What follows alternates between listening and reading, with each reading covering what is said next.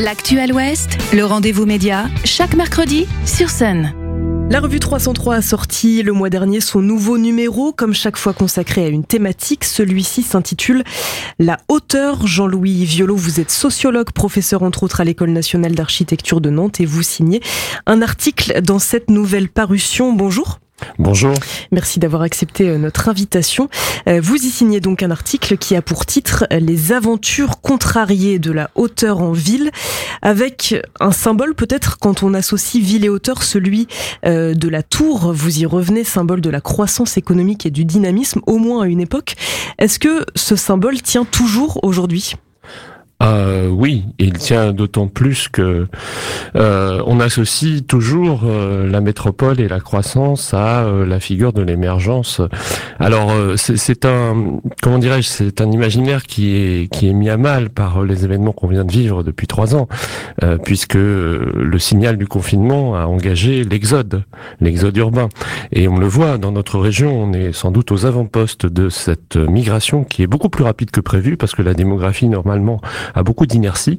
On le voit avec la vague qui arrive vers chez nous et qui contredit cet ancien modèle, cette ancienne figure euh, de la croissance qu'incarnait la hauteur et l'émergence. Aujourd'hui, c'est plutôt l'habitat à plat mmh. et le rapport euh, retrouvé avec la nature qui est privilégié. Cette idée de la ville plutôt à tendance horizontale aujourd'hui, on va dire, vous, vous le mentionnez aussi dans votre article, vous parlez d'une espèce d'exception, par exemple à Saint-Nazaire avec le building qui est une, une espèce d'anomalie dans le paysage, c'est comme ça que vous le, vous le concevez? Il y a deux exceptions euh, remarquables dans la région. Il y a celle qui est positive, disons, euh, qui est en tout cas prisée par les élites locales, qui est celle du building à Saint-Nazaire, qui offre euh, des vues à 360 degrés sur un paysage majestueux, qui va de l'île de Noirmoutier à la pointe du Pouliguen.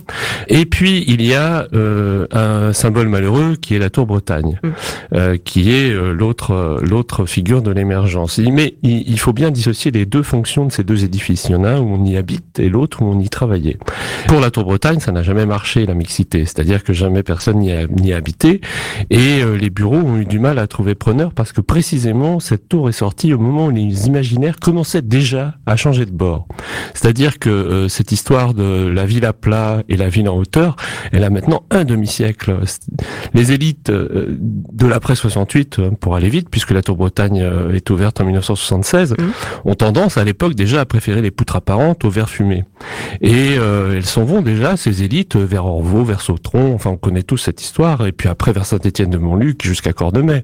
Et euh, cette tour Bretagne, eh bien, elle arrive précisément au moment où on, commence à quitter la ville. Concordance des temps malheureuse, et puis concordance des temps malheureuse aussi dans la fonction, puisqu'elle offre des bureaux, d'immenses plateaux de bureaux en centre-ville, précisément euh, deux ans, trois ans après la crise, la fameuse, toujours celle sous, sous laquelle on vit toujours, de 1973.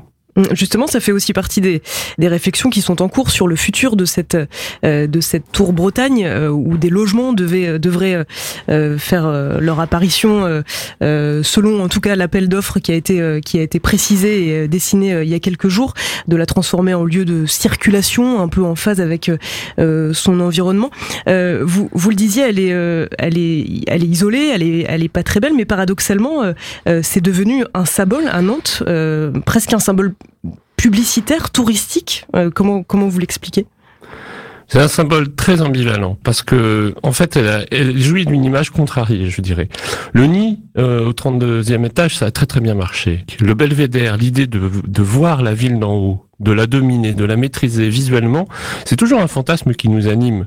Bon, ça c'est une première chose. Donc la, tour, le symbole de l'émergence, il, a quand même des aspects positifs. Et puis, euh, deuxième chose, cette tour, on serait bien incapable de la refaire aujourd'hui. Et ça, je dirais que c'est son principal contrat d'avenir. À cause des règlements urbains, à cause de tout, vous imaginez la cascade de, débats publics euh, euh, contradictoires que susciterait l'arrivée d'une autre tour. Bon. Et puis, faites un petit test. Placez-vous sur le cours des 50 otages imaginez la ville sans. Et là, tout à coup, je dirais pas que c'est le drame, mais c'est l'inquiétude. on a changé ma ville. Au fond, ce demi-siècle passé, euh, cette tour, elle est venue en même temps que la fin euh, de l'Ypres, elle est venue en même temps que le premier printemps de Bourges, elle est venue en même temps que Montaillou, village occitan d'Emmanuel Leroy-Ladurie, elle est venue en même temps que le giscardisme triomphant.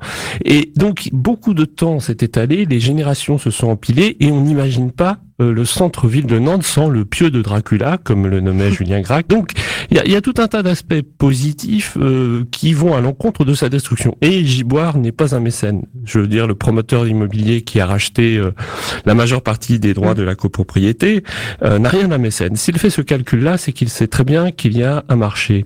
Il y a un marché pour des logements de luxe en centre-ville, des grands logements de luxe en centre-ville.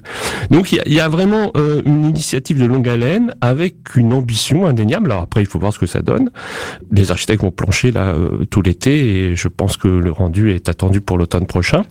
Euh, mais elle, a un avenir pour toutes ces raisons. Histoire contrariée, symbole d'ambivalence. Vos réflexions donc à retrouver Jean-Louis Violot dans cet article que vous signez euh, dans ce numéro de la revue 303. Merci à vous d'avoir accepté notre invitation. Merci en retour. Le rendez-vous média en podcast et en vidéo sur myson et le sonunique.com.